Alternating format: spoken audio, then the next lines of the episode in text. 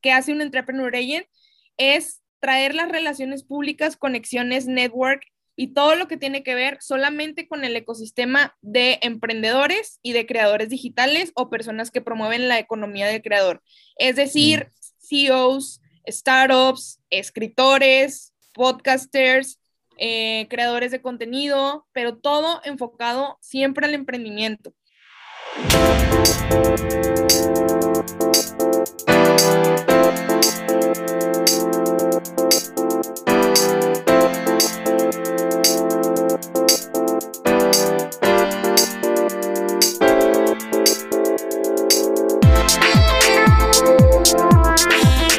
Bienvenidos a un episodio de Reinventando unos Podcasts, un podcast donde invitamos a personas que se están enfrentando un cambio organizacional o bien nos están dando herramientas para reinventarnos hoy para el futuro. Pues hoy tengo, pues, eh, además de una, pues una, es una, es una amiga eh, una gran eh, PR y Entrepreneur Engine. Ahorita nos va a decir qué, qué significa eso.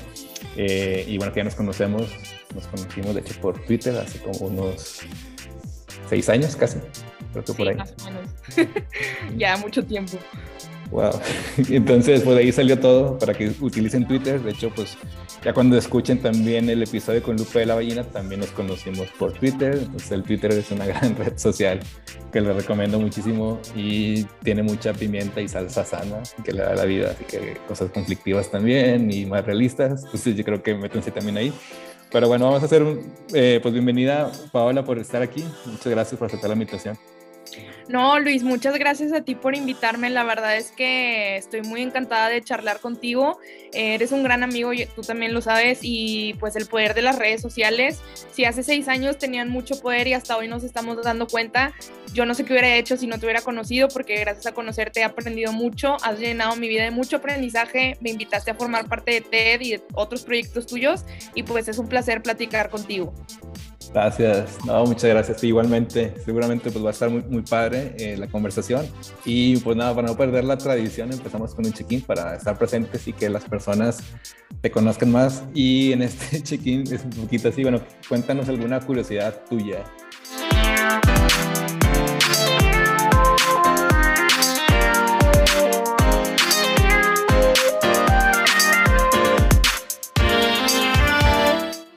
Bueno, eh, yo estudié ciencias de la comunicación y cuando entré a estudiar ciencias de la comunicación todavía no estaba muy segura si quería estudiar eso o negocios internacionales. No sé qué hubiera sido de mi vida si hubiera estudiado negocios internacionales, porque sinceramente la comunicación siempre ha formado parte de mi vida, siempre me ha gustado ser una persona que le gusta expresarse libremente, investigar, darle información a los demás y entré muy chiquita a la carrera, tenía 17 años cuando entré y me gradué a los 21 y otro dato curioso es que... Eh, sinceramente, todo lo que he aprendido y todo lo que sé en estos momentos y la experiencia de todos los trabajos que he tenido desde los más chiquitos cuando tenía 16 años, me han llevado a formar como la historia de la persona que soy ahora. La universidad es importante porque al final de cuentas te da como el título, pero creo que ahorita la educación está cambiando muchísimo y se puede tener muchísimo conocimiento a través de las historias de las personas, de plataformas de ETEC, de leer. Entonces, eh, sí soy ciencias de, licenciada en ciencias de la comunicación, slash comunicóloga, pero como tengo en mi Twitter en la biografía, soy comunicóloga de nacimiento titulada a los 21. es algo muy curioso porque sí, me titulé y todo y me gradué, pero la verdad es que la carrera, pues, la hace uno. Exactamente. Y, y para los que no sepan también, creo que te falta decir que cantas muy bien. Ay, canto muy bien también a veces. Cuando tomo mucho tequila. bueno, pues yo creo también un poquito igual, creo que chiquito no sabía qué quería hacer, estudié Derecho, ahorita pues ya no ejerzo de Derecho, eh, pero me gustaba mucho, quería ser de chiquito piloto de Fórmula 1, pero pues no, no, como pueden ver, no llega ahí, no está, está Checo Pérez en la representación de muchos mexicanos, pero también me gustaba la geografía, tenía mi quise ser meteorólogo, quise ser también narrador de, de partidos de básquetbol de, por ESPN. Eh, me gustaba mucho también la comunicación, pero bueno, eh, creo que también hay que, hay que disfrutar de la vida cuando vas desarrollando algunos hobbies y no sabes cuándo puedan ser útiles también. Entonces también a veces no ponerlo solamente en la practicidad, sino oye, esos inputs, van, como dices tú, te van a formar ¿no? a, a, lo largo de nuestras vidas. Entonces, oye, pues qué padre qué padre saber de ti. Y, y bueno, pues en esta vida de, también dejaremos las redes sociales de Paola, pero te pones también que es Entrepreneur Engine. Eh, no sé, igual para la audiencia no sabe qué es, sea. Yo igual me falta también conocer un poco más. ¿Nos podías contar un poquito más sobre qué, qué significa tú quieres? Claro que sí. Bueno, eh, yo soy comunicóloga, me gradúo, obviamente mantengo este título como toda mi carrera, ¿no? En las cosas que hice, primero estuve en una agencia de marketing varios años y luego estuve como editora en Pro Magazine cuatro años y en marzo del año pasado decido renunciar o decir de que muchas gracias, la verdad aprendí bastante eh, a mis jefes que los sigo queriendo muchísimo y me siguen apoyando en muchas cosas. Sin embargo, creo que venía una nueva etapa para mí en la que yo tenía mucho miedo de renunciar y de decir, todo el mundo me conoce como Paola, la editora de Pro Magazine, y fue muy difícil quitarme ese tag y volver a, o sea, fue un como retiro de, de retrospección entre qué es lo que quiero hacer. Entonces, antes que nada, antes de renunciar, antes de decir, ¿sabes qué? De que pues ahora sí ya voy a estar de manera independiente, lo que hice fue sentarme con muchas personas a platicar, o sea, te estoy hablando que fueron alrededor de 15 o 20 cafés con personas del medio del emprendimiento, personas que conocían mi historia, personas que llegué a entrevistar, eh, consejeros, amigos, etcétera, de todo el mundo, o sea, de Latinoamérica y también Estados Unidos y muchos lugares y justo todo indicaba a que yo les preguntaba, ¿en qué crees que soy buena? O sea, yo sé en lo que soy buena y yo sé en lo que puedo trabajar, pero ¿cómo me ves tú? O sea, yo les, les hacía como un, un, un, ejercicio mental de cómo me ves y, y, mucho indicaba como, Paola, es que eres una conectora, es que haces mucho networking, es que tienes una habilidad increíble para comunicar y para transmitir y haces un proyecto propio, etcétera. Y entonces, Víctor Cortés, que es un gran, gran amigo y mentor, la verdad más que amigo, es un gran mentor que me invitó justo a colaborar en contexto, me invitó a un grupo de WhatsApp, porque ahorita hay mucha comunidad en WhatsApp que se llama Latam Founders o algo así. Entonces, dentro de ese grupo de WhatsApp hay puros founders de empresas de toda Latinoamérica. Entonces, lo que yo hice fue prácticamente explicarles mi situación, oigan, acabo de renunciar, este, la verdad es que manejo las relaciones públicas de este startup y todo, pero no me gusta mucho el concepto de relaciones públicas porque es algo que existe desde hace mucho tiempo y yo quiero innovar, quiero crear algo nuevo, algo fresco que me dé como que un título, como me lo daba el título de editora de Pro Magazine, pero algo diferente mío, que sea mío, o sea, que yo pueda decir de que ese título es 100% mío. Entonces me dieron muchas ideas de que, oye, ¿por qué no te pones así? Oye, ¿por qué no haces esto? Oye, agente y no sé qué. Y de ahí nace la idea, de hecho fue Oscar de Medacom, eh, si no recuerdo se llama el startup, que es de telemedicina, ah. que me dice, oye, si eres agente de emprendedores y te gustan las relaciones públicas y lo que haces es conectar, ¿qué te parece Entrepreneur Agent? Entonces todos en el grupo fue como, no manches, está padrísimo de que eso no existe. Lo primero que hice fue buscar, ¿no? Obviamente en Google, Entrepreneur Agent.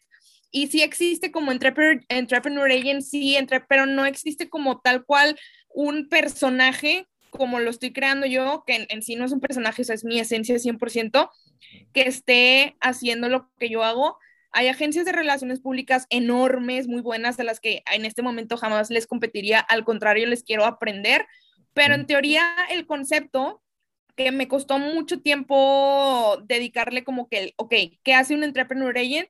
Es traer las relaciones públicas, conexiones, network y todo lo que tiene que ver solamente con el ecosistema de emprendedores y de creadores digitales o personas que promueven la economía del creador. Es decir, CEOs, startups, escritores, podcasters, eh, creadores de contenido, pero todo enfocado siempre al emprendimiento. Entonces, prácticamente yo lo resumo en que un entrepreneur agent o lo que yo hago es tocar las puertas por el emprendedor. ¿Quieres conseguir inversionistas? Ok, vamos a buscar todos los fondos y yo te voy a conseguir las citas. ¿Quieres aprender sobre cómo entrar a Y Combinator? Ok, yo voy a ver con quién te puedo conseguir una asesoría de alguien que ya haya estado quieres estar en el Link Monterrey o en Talentland, yo voy a hacer todo lo posible porque puedas estar ahí y porque puedas entrevistar a tal persona o tener una ponencia, etcétera. Eso es lo que hace un entrepreneur agent. Nice. Está muy padre y qué padre ese espíritu colaborativo que ya hablaremos de, de ello, eh, pero me, gustó mucho el término. Y no sé si podrías decir, bueno, quizás ahorita igual le escribiste un poco más a los emprendedores en su inicio, que me imagino le puedes, le puedes ayudar. Eh, pero también creo que pasa con los emprendedores que, bueno, ya tienen todo o pues igualmente se, se clavaron en que su propuesta de valor pues dé y que pues, sea, sea negocio. Pero ¿cómo le puedes decir a esas personas de que cómo, cómo te puedo yo ayudar? ¿no? Igual ya tienen algo ya más armado eh, y, y, quizás esta parte la están descuidando, no sé, ¿cómo, cómo, cómo has visto tú? Claro, por ejemplo, eh, yo trabajo con muchos emprendedores que ya tienen como sus objetivos súper claros, que de hecho ya están a punto de levantar inversión o que ya tienen proyectos muy escalables. Sin embargo, sí ha llegado conmigo el emprendedor que en su momento fui yo, de, oye, no sé qué hacer, oye, estoy súper perdido en la comunicación, no sé cómo manejarme y todo eso. Y justo en la, bueno, seguimos en pandemia, se me olvida que seguimos en pandemia, pero a inicios de la pandemia lancé un taller que se llama The Story Lab Telling, mm. que ese taller está enfocado en emprendedores que van empezando o que ya tengan mucho camino recorrido, sin embargo que no sepan comunicar de manera correcta cuáles son las necesidades para el mercado y para sus nichos y cómo presentarse ante el mundo, porque creo que las habilidades de comunicación son habilidades que se van desarrollando poco a poco. Entonces hay personas increíbles que tienen ideas increíbles, pero que no saben transmitirlas, no saben comunicarlas y les da mucho miedo entrar a competir en un mundo, porque realmente ya es un mundo, o sea, enorme de gente que está creando contenido, que tiene newsletter, que tiene podcast, que está haciendo libros. Entonces ahí es donde entro yo como a ver, vamos a ver qué me ofreces para que se lo puedas ofrecer a todas las demás personas y que te conviertas como en un, no líder de opinión, sino como una persona influyente, no influencer, sino una persona que realmente aporte al, al ecosistema. Ah, sí, yo creo que se hace, se hace falta, ¿no? Porque a veces pues puedes tener un montón de, obviamente de cosas de que, pues que esto subsista, que haya mercado y demás, pero llega un punto en que te puedas topar o que no tengas tiempo, o que no alcances a ver, o que dice, sí, me faltan manos, me falta ayuda. Y creo que justo, pues creo que se hace, se hace un montón de falta ahí tu, tu labor, ¿no? Que, que, que haces, ¿no?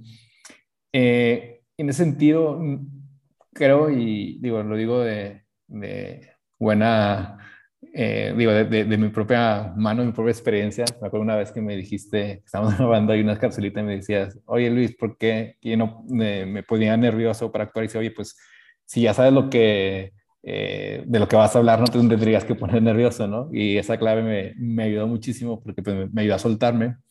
Y es verdad, a veces creo que tenemos muy claro nuestra sustancia, o al menos hacia nosotros, pero al momento de expresarnos igual nos falta un montón, ¿no? Entonces, eh, no sé cómo podemos mejorar nuestras formas, contar lo que decimos sin que se vuelva eh, o, falso, o sea, sin perder la autenticidad o la esencia de, las personas.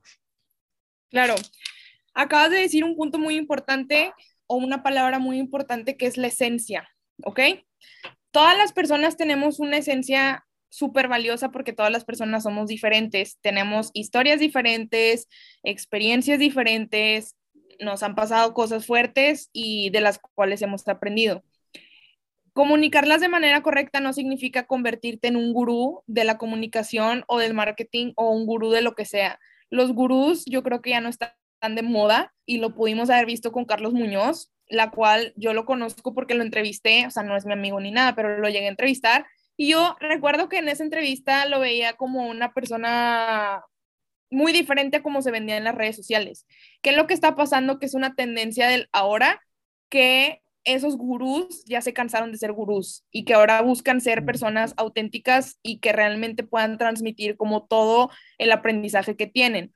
Entonces, lo más importante es reconocer que tú eres una persona valiosa que puede comunicar muchas cosas porque eres diferente a todos los demás y tienes que encontrar tus canales adecuados para poder hacerlo no tiene que ser Instagram si no te gusta aparecer en pantalla, puedes escribir un blog en LinkedIn o en Medium.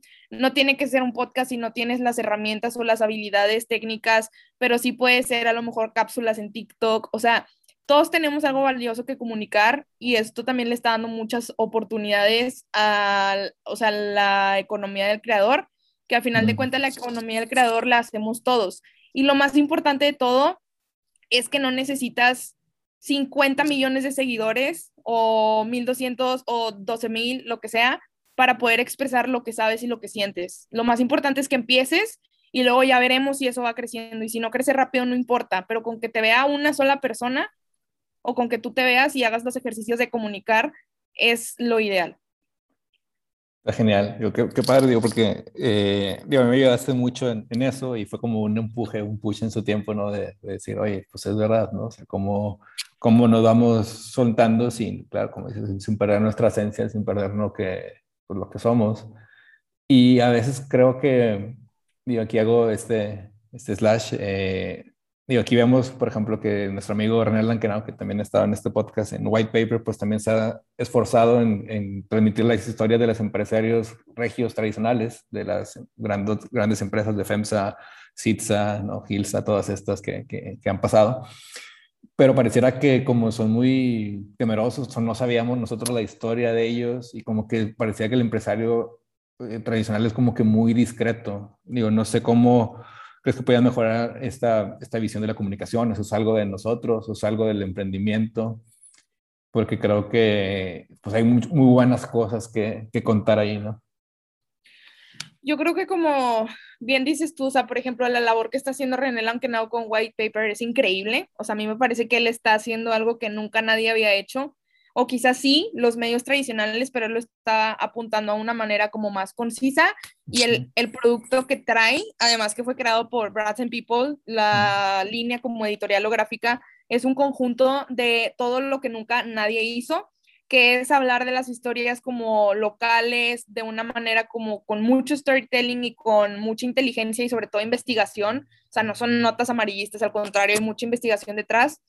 Y lo que sucede es que René, eh, o sea, por ejemplo, está atacando un nicho, a, como yo lo veo, como tú dices, del empresario que a lo mejor es serio, bajo perfil, los directores inalcanzables, pero él lo está haciendo ver como que no, ¿sabes? O sea, él lo está haciendo como, oigan, no, o sea, esto está aquí, es historia y hay que picarle y hay que darla a conocer creo que sí hay una gran diferencia generacional de entre los emprendedores de ahora, o sea, es decir, de mi edad, tu edad, Luis, todavía más chiquitos los que vienen, en cómo ellos ya traen este chip de si no comunico lo que estoy haciendo y si no digo lo que hago al mundo y si no enseño, no voy a tener ventas o no me voy a dar a conocer. Y creo que fue mucho más difícil para empresarios y creadores como Cemex, Vitro, Sitza, eh, Brel, o sea, hacer esto cuando no existía como esta reputación de marca personal o de empresas en podcast, newsletter, eh, medios de comunicación. Entonces, definitivamente sí es difícil a lo mejor para los empresarios de los de antes sentarse a hablar en un podcast porque para ellos es como ¿y qué? O sea, yo ya, lo hice, o sea, ya no necesito la publicidad, pero conocer sus historias pues es muy valioso porque inspiran a muchas otras personas. Sí, no, es valiosísimo y yo francamente ahí René sí ha hecho muy buena labor, pero bueno, al final es lo que marcas, ¿no? Que esta necesidad de comunicarlo, de no guardarlo eh, y que lo, den, que lo den a conocer, porque digo, Monterrey, si algo tiene, pues es esto, ¿no? Que se pinta solo en emprendimiento, en empresa, y que dices, bueno, igual nuestros personajes históricos no son políticos necesariamente, sino pues, gente privada y tal. Y oye, pues esa es nuestra forma, esa es nuestra esencia, ¿no? Eh, y otra de las cosas que también me llama la atención de, de, tu perfil, digo, también pues has colaborado con, eh, en TEDx también, pero cómo colaboras también con, con otros medios, ¿no? Que, que, tienes por ahí, que has colaborado con, con, con Texto, con Forbes, eh, cómo, ¿Cómo, ¿Cómo haces o si, si esto también puede ser como un estilo de vida próximo? No sé, ¿cómo, cómo, cómo nos puedes explicar un poquito?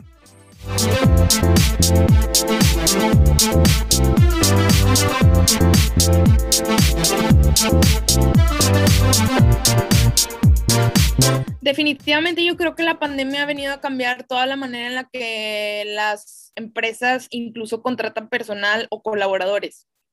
Cuando yo estaba trabajando en Pro Magazine, yo nunca me imaginé siendo emprendedora y al mismo tiempo colaborar en otros medios. Sé que se podía, pero lo veía muy difícil. Entonces, uno de mis grandes sueños siempre fue como algún día quiero trabajar en una revista como Vanity Fair o como Forbes o como eh, Fast Company, no sé. Entonces, el año pasado justo llega la oportunidad de colaborar con una increíble persona que, o sea, en Monterrey, yo creo que en todo México es muy conocido y, y tiene un gran potencial para ejecutar las cosas y grandes ideas, que es Jorge Lerdo de Tejada, me invitó a formar parte de su equipo en Forbes México para realizar un libro justamente de las empresas líderes de los, del estado de Nuevo León.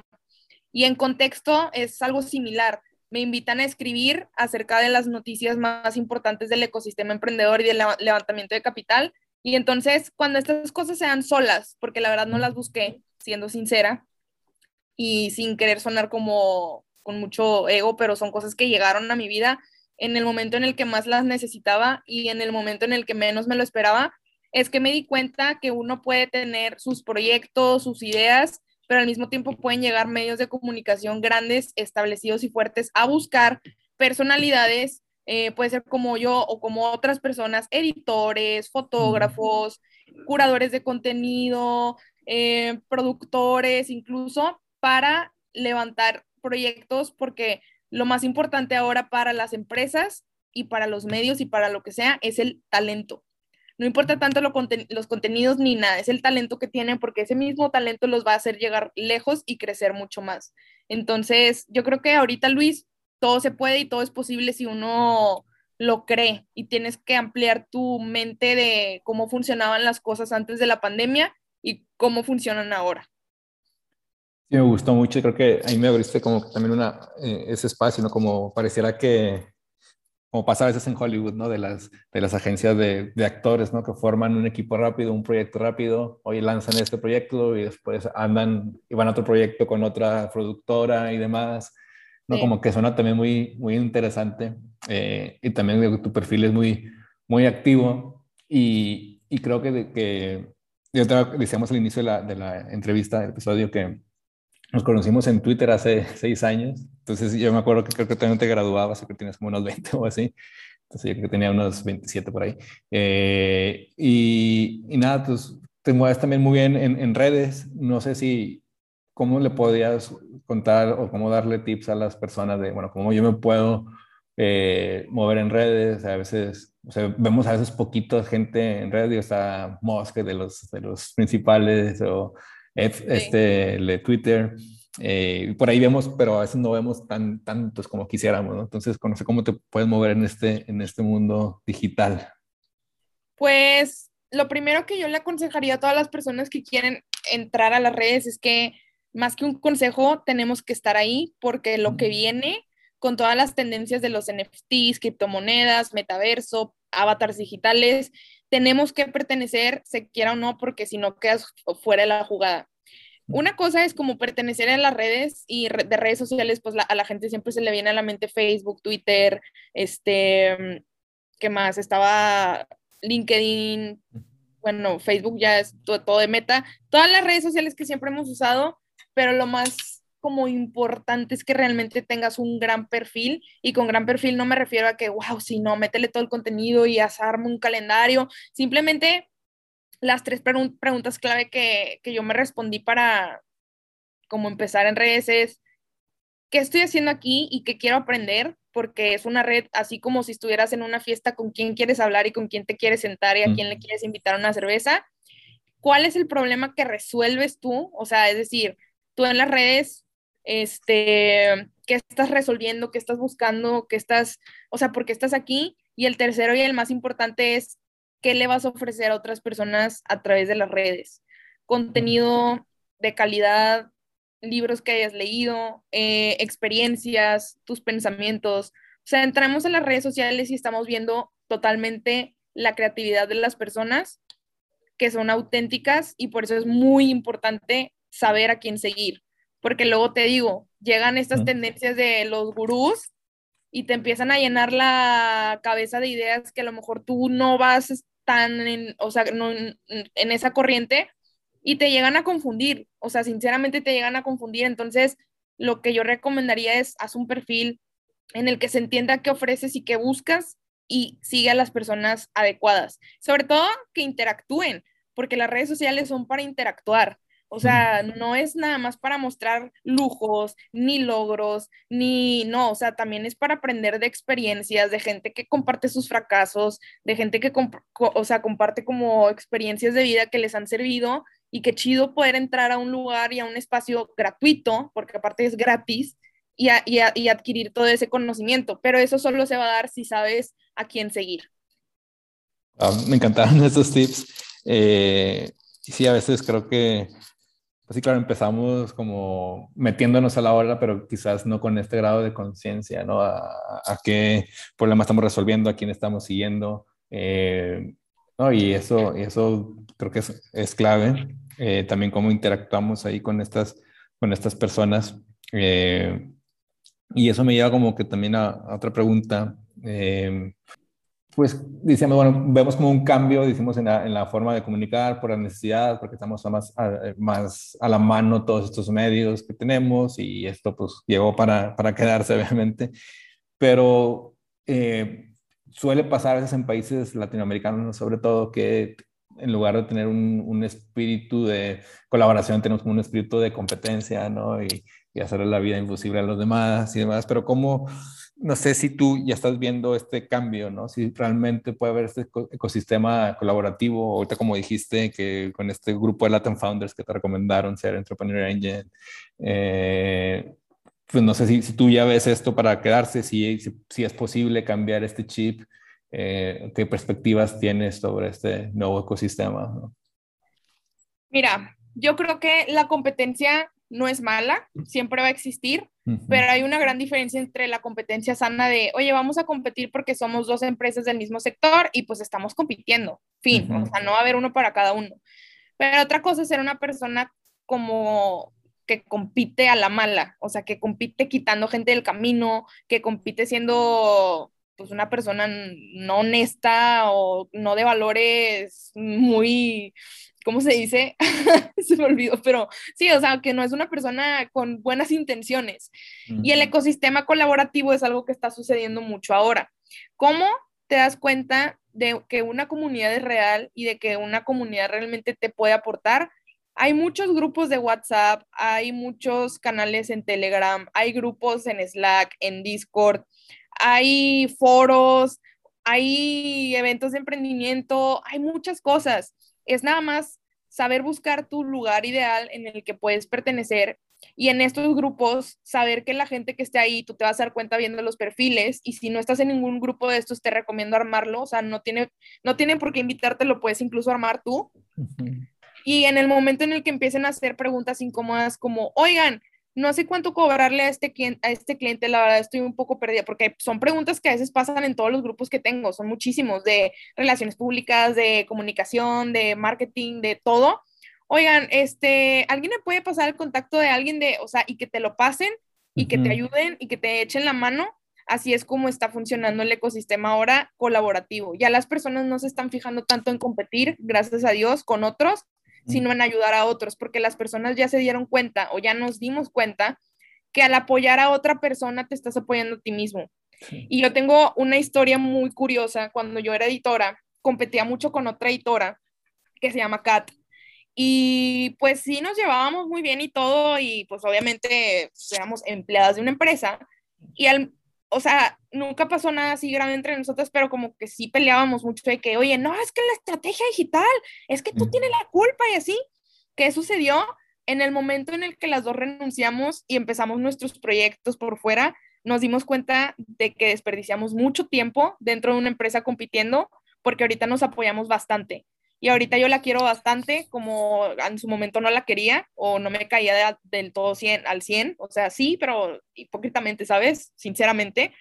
Y hoy en día que ya estamos por fuera, es de que, ¿cómo te ha ido? ¿En qué te ayudo? Ella tenía más conocimientos o tiene más conocimientos como marketing, eh, estas cosas como de promoción digital y de Google AdWords y así, y yo era una cosa totalmente diferente. Entonces me di cuenta que si hubiéramos unido esa fuerza, estando juntas en, ese proyecto, hubiera sido muy diferente a que ahorita estamos uniendo fuerzas, pero ya cada quien, por, o sea, por su parte, Y ha sido increíble y me ha contado cosas muy profundas y yo igual a ella también de que, Kat, estoy súper perdida en esto, ¿cómo ves esto? ¿Cuánto le cobrarías a este cliente? Yo no sé hacer esto. Que te das cuenta que el competir nunca estuvo de moda. está más de moda colaborar y no es que sea una moda, sino que tiene que ser así. Saludos, Kat. qué crack, qué buena historia. Pues sí, o sea, creo que al final, de hecho, pues a veces dice, oye, pues paso un contacto y a veces sin, sin esperar que recibir algo más de la otra persona, ¿no? O sea, al final creo que todo suma, todo añade y, y luego llega ayuda, como dices tú, oye, pues de repente estaba en esto y unas personas nos buscaron y se armó el proyecto y, ya está, o sea, uno nunca sabe cuándo pueda salir oportunidades, pero de nuevo hay que abrirse camino como muchas otras personas seguramente nos han abierto camino y, y, nos han escuchado y demás. Eh, y creo que es parte de esa gratitud ¿no? que, que, tenemos que tener. Sabes que pues me ayudó y quizás no le pueda devolver nunca el favor a esta persona porque pues hizo mucho, pero yo también en la medida en que ayudo a los demás, pues también en cierta medida estoy agradeciéndole ese gesto que tuvieron conmigo. Entonces... Yo, creo, yo creo que todos somos una misma persona porque al final de cuentas lo que ocupa nuestro cuerpo es, eh, o sea, bueno, yo creo mucho en el alma y todos estamos interconectados y no veo el por qué competir si se puede colaborar. Porque cuando colaboras y la gente que me escucha ahorita y que ha colaborado y que ha pasado contactos y que te ha dicho, yo te ayudo, yo te presento, yo te doy una mentoría gratis, márcame y te explico, esa gente es de la que mejor le va. Porque el mismo universo o tanta energía, tanta vibra, o sea, ya sé que vibrar alto suena como vibrar alto en Tulum, pero no, o sea, la vibración que emanan las personas realmente es increíble. Y el ecosistema está lleno de gente así, gente que se quiere apoyar. Vamos a poner el ejemplo del grupo de Cabrito Valley.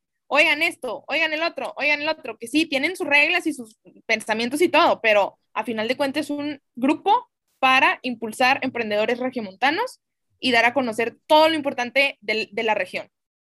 Exacto. Sí, al final, eh, claro, o sea, la colaboración creo que es parte del ser humano, ¿no? Y, que deje los, los egos y que crezcamos juntos, ¿no? Que creo que también lo, lo vimos en, mucho también en el TED, ¿no? De ser algo para, para la ciudad, ¿no? Un evento para la ciudad. Eh, bueno, no, no, sé qué te ilusionó a ti para, para, el futuro, puede ser a nivel personal, es decir, bueno, me, me, me gustaría que pasara esto, o a nivel ecosistema emprendedor, a nivel de negocio profesional, qué es lo que te mueve, cuál es como qué escenario que tú digas, sabes que por aquí esto me encantaría que pasara.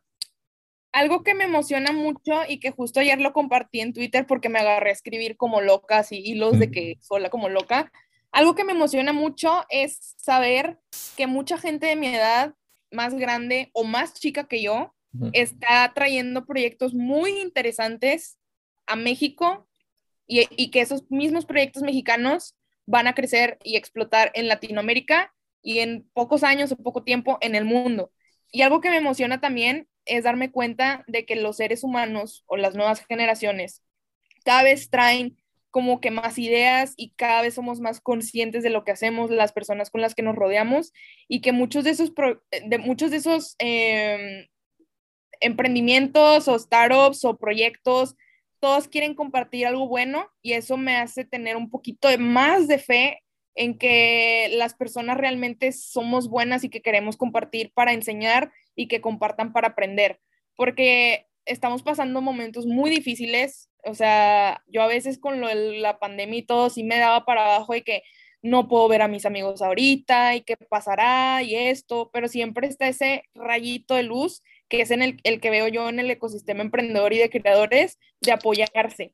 Claro, tiene lo malo, hay mucha competencia y hay gente que es muy gandalla o como se quiere decir, que siempre te van a querer fregar, pero ve, elijo, o sea, yo como persona y como profesionista, elijo ver más a las personas que apoyan y que alimentan el ecosistema y lo que no sea eso no me interesa y no le presto atención y nunca voy a poner mis ojos sobre algo que no me haga crecer a mí como persona, como Paola.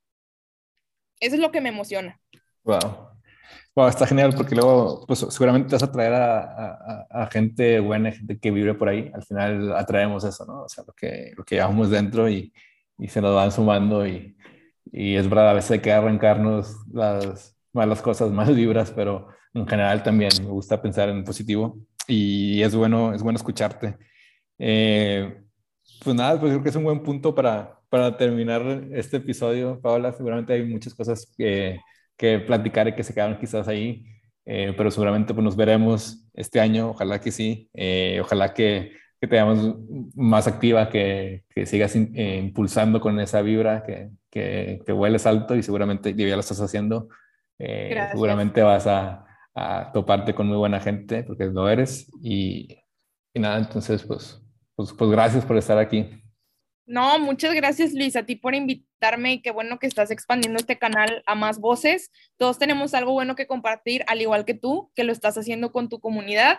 Y este, y pues nada, a echarle que este año se viene difícil en temas de salud y pues al parecer esto no, no le ve un fin, pero yo creo que siempre hay una, una gran enseñanza y pues hay que compartirla.